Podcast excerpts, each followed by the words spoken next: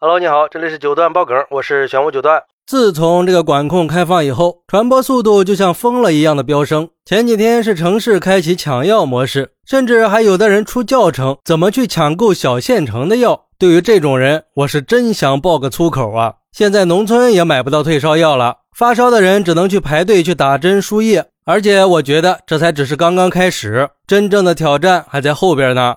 这两天有网友爆料说，自己打电话给家里的父母问了下村里的情况，父母说老家现在连生姜都涨到了十块钱一斤了，退烧药根本就没有，买不到药的就只能在卫生室门口排队等着去打针输液。可是人又太多，也不知道啥时候能轮上自己。有症状严重的被家里送到了城里的医院，但是城里医院比农村卫生室看病的人还要多，又得排更长的队。这种情况啊，确实是存在的。我就生活在小县城里，昨天也刚刚去社区医疗室打了两次针，价格倒是没有涨，打一针九块钱。不过确实是需要排队的，基本上每次需要排队一个多小时。卫生室里就两个医生，医生还时不时的出来提醒，最近都会加班到凌晨十二点以后才下班，而且这才只是这些小地方刚刚开始爆发，现在村里的卫生室也是每天都爆满。发烧的人每天都早早的去排队。虽然说城市也是到处人满为患，可是毕竟大城市的医疗资源丰富呀。农村的卫生室取一次药都要跑到镇上或者县城里，医生就那么一个。现在才是第一波，还有很多人在城里中招的都回了农村，所以才说村里买不到药会更难，会有更多的人会受苦。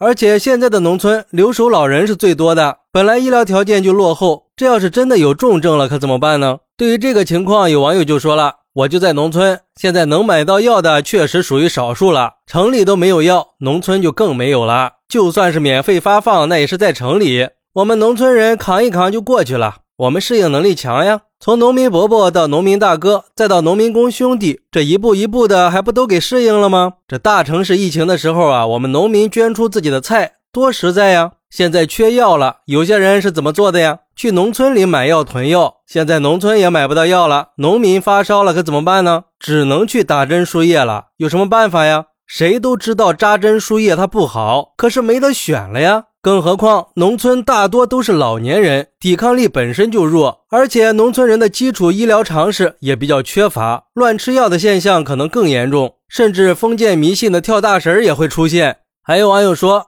现在感染向农村蔓延的趋势越来越明显了，马上就要过春节了，这个挑战就更大了。封控的时候，我一直以为农村是避险天堂、世外桃源，现在还真有些担心农村的父母能不能扛得住。不过也有网友说，没你说的那么玄乎，只是感冒的多了。我家就挨着卫生室，人多是多，但是没有排号打不上针的。再说了，好多农村人染上了，连针都不打，弄点感冒药、退烧止疼的啥吃吃就好了。药是紧张了点但是还能买到，还有的连药也不吃。弄点梨呀、山楂呀、萝卜银耳，加点冰糖煮好，连吃带喝的也有好的效果。对于怎么加强农村医疗救治的问题，卫健委给出了说明，说元旦和春节将近，随着人员流动的增加，城市的疫情有可能蔓延到农村。增加农村疫情防控压力，应该要提前布局。一方面让药能够发得下去，另一方面要让农村的重症患者，特别是老年重症患者，及时的转上来。要加强发挥县医院的医疗救治作用。县医院是做好农村医疗救治工作最重要的一道关口。所有的三级医院也要分区包片，要跟县医院建立一对一的帮扶关系。两节期间，三级医院要加强指导。在特殊期间，还要派人在县医院进行重点指导，同时加大对农村地区巡回巡诊的力度，早点发现老年人身体健康状况的变化，及时送医就诊。在县医院这一级，要做好包括床位、设备、设施以及人员的准备，同时建立城市和县之间的支援和转诊机制，保证农村重症患者能够及时的转上来。